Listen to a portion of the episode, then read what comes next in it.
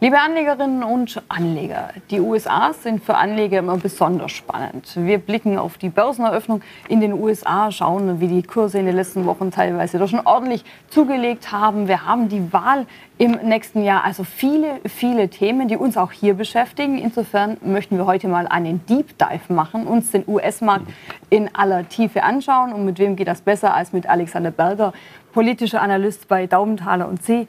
Alex, schön, dass du da bist. Deep Dive. Wir wollen mal schauen, auch ähm, auf das ganze politische Geschehen, was hier vielleicht in Deutschland momentan noch nicht so die Rolle spielt. Der Wahlkampf wird immer wieder thematisiert, aber ist noch nicht das Thema. Das wird sicherlich an Fahrt aufnehmen. Aber blicken wir da erstmal auf die Wirtschaft, auf die äh, Entwicklung der Börsen. Und da haben wir ja viele Skeptiker am Markt die sagen, sowohl in den USA als auch hier in Europa sind die Börsen eigentlich zu gut gelaufen. Die Gewinnerwartungen vieler Analysten seien noch zu hoch. Naja, man muss, es, man muss aus verschiedenen Blickwinkeln sehen. Also erstmal langfristig gesehen, finde ich, ist es überhaupt nicht zu teuer, der Aktienmarkt in den USA. Aber auch wenn wir uns mal ein Jahr anschauen, ist es ja so, wir sind ja eigentlich im gleichen Stand wie vor einem Jahr in den USA. Und zu den kurzfristigen Gewinnerwartungen, die viele Analysten einfach sagen, die sind zu ja, die waren vielleicht doch zu euphorisch.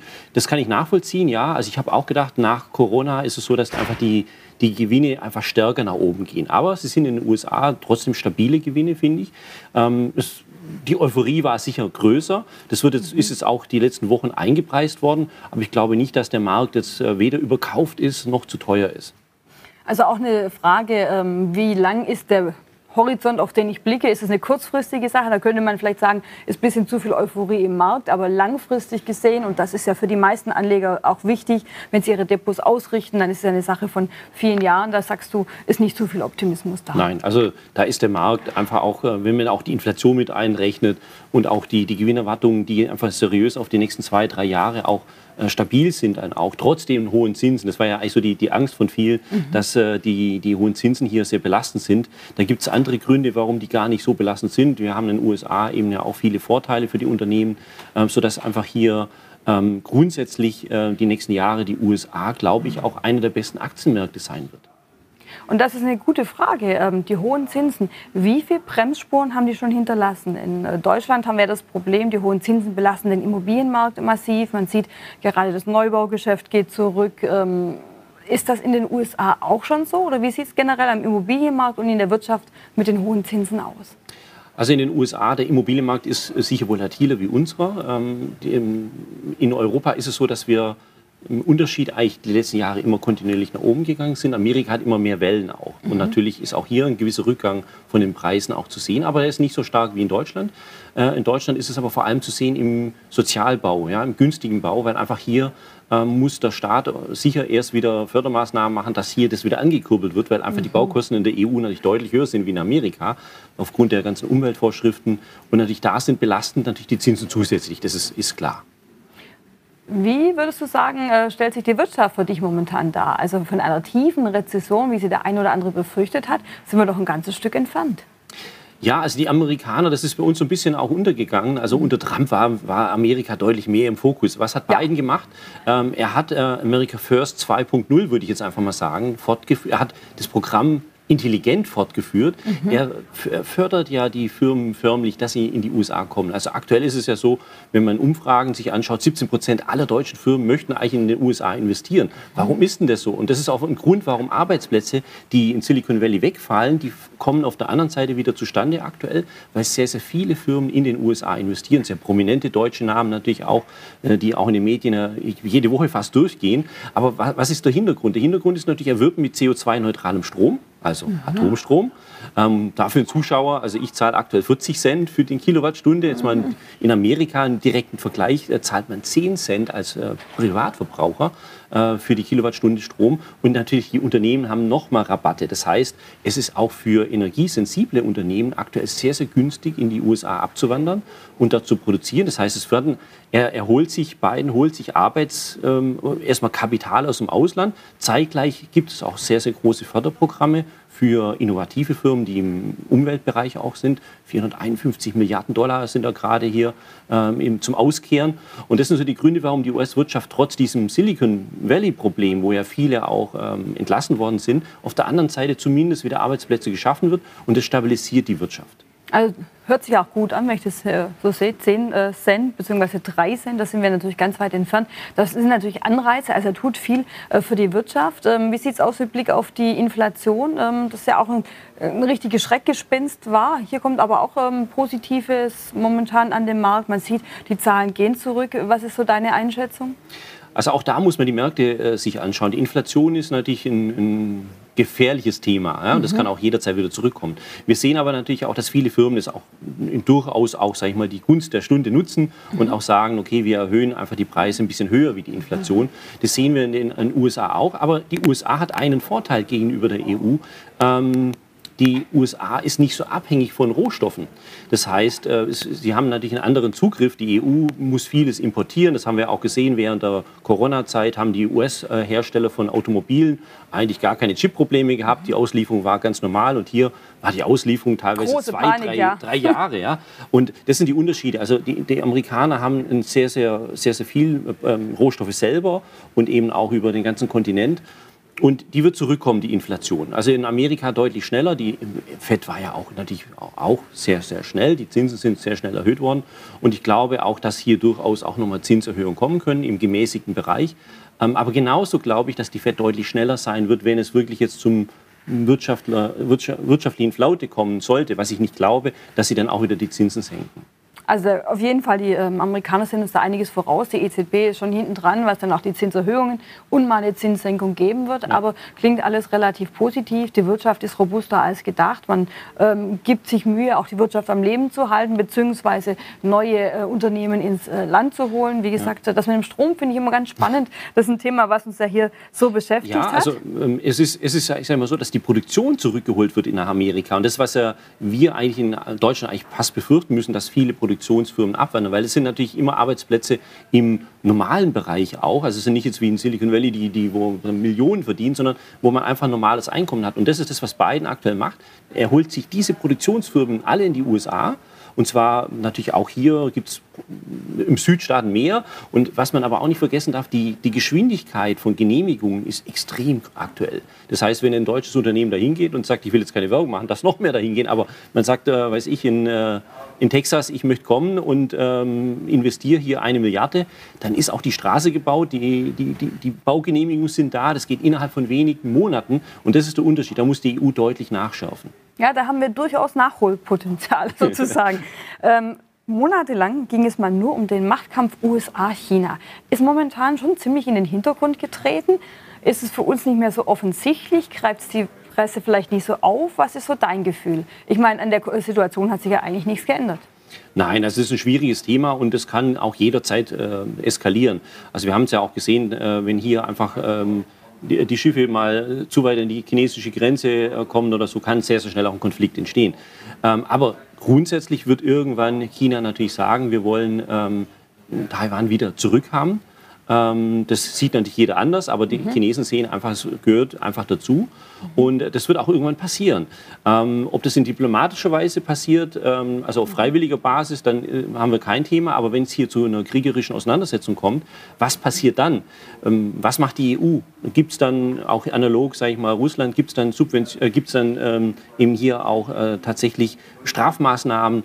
Ähm, was machen die Amerikaner? Die Amerikaner wären dann im Übrigen deutlich besser aufgestellt, weil sie eben nicht so abhängig sind. Also sie vermindern die Abhängigkeit von, von China in einem deutlich höheren äh, Geschwindigkeit, wie die EU es macht. Mhm. Auch das mhm. muss man wirklich sagen. Das heißt, wenn es in ein paar Jahren, und ich glaube, es dauert noch schon wenn es zu einer Eskalation kommt, stehen die Amerikaner auch mal wieder besser da, weil sie nicht so abhängig sind. Für die EU wäre es aktuell ein fataler Schritt, zu sagen, wir boykottieren jetzt alles aus China.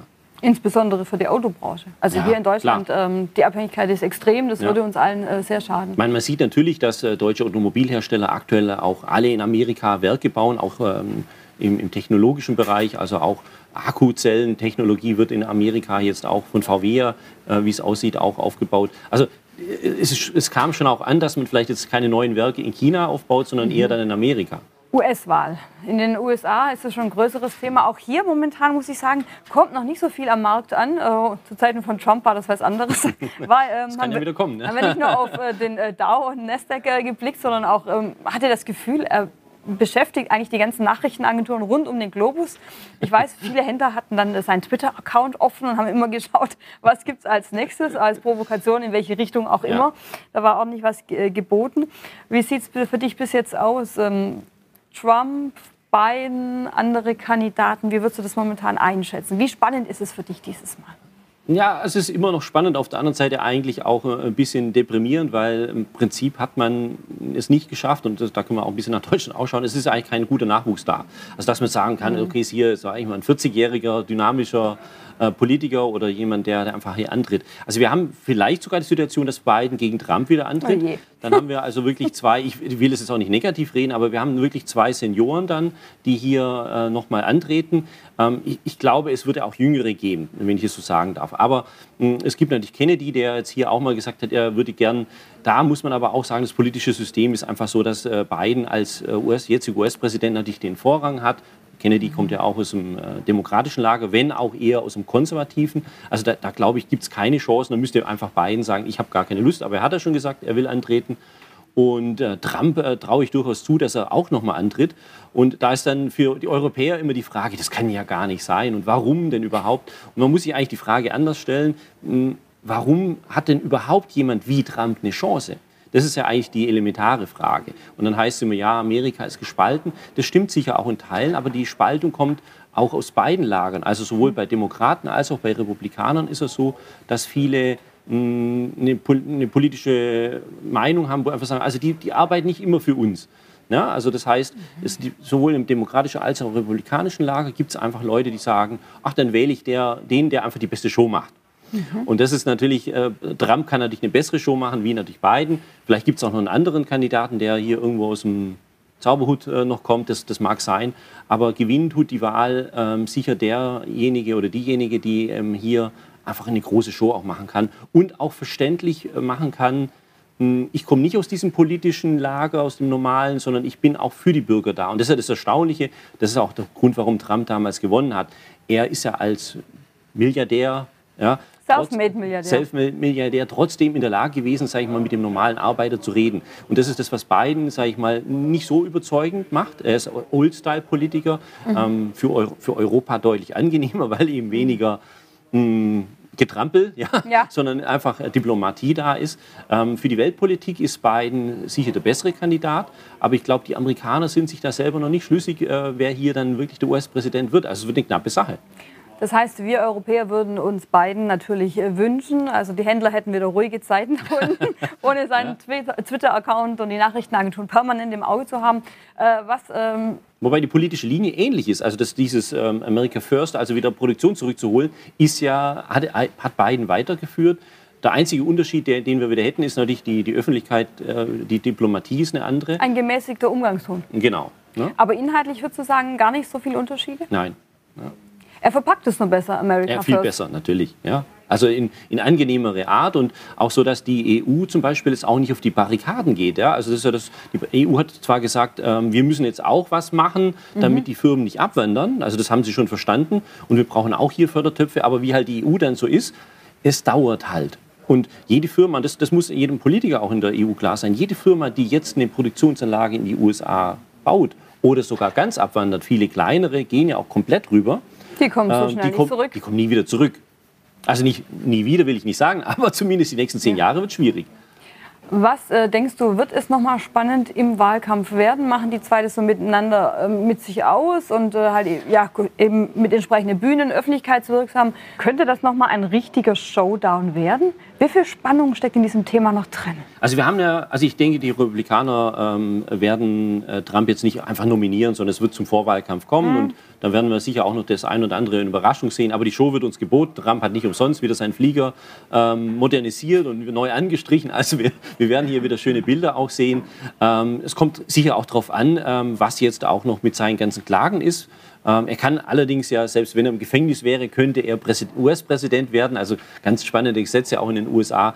Aber der Wahlkampf, ähm, der wird sicher auf der demokratischen Seite eher langweilig. Das darf ich so sagen. Auch die Vizekanzlerin, äh, Vizekanzlerin sage ich schon, Vize-US-Präsidentin ist ja die letzten Jahre auch nicht wirklich, dass man sagen kann, die in der Öffentlichkeit auf. Ko komisch. Oder? Ist eigentlich eher so unten. Die, rund um die Wahl war sie ganz präsent. Ganz präsent, ähm, aber hat, äh, hat Cover ähm, Genau. Ne? Ab- geschmückt. Ähm, und hat wir sie dachten anscheinend schon, wow, aber irgendwie äh, in der Ja. Versenkung verschwunden. Ja, also ich hätte, ich hätte auch vermutet, dass sie sogar ähm, die nächste Kandidatin wird. Oder ihm die Show stiehlt. Ja. Genau, aber das ist Ist nicht nicht. passiert. Also Biden wird es nochmal probieren. Und ähm, ich, ich, ich kann mir schon auch vorstellen, dass er nochmal gewinnt. Und dann äh, wird Trump äh, sicher auch nicht ein drittes Mal ähm, nochmal probieren, sondern dann ist das Thema dann auch durch. Ja? Was sagen die Anleger? Was sagt die Börse? Was wäre wünschenswert? Wer könnte von welcher Konstellation profitieren? Also das, das Erstaunliche ist ja auch, wo Trump gewonnen hat, äh, ist ja die Börse richtig gut auch nach vorne gegangen. Unter Biden war es jetzt auch eine sehr, sehr gute Zeit. Er hat natürlich auch Corona natürlich während der Zeit gehabt.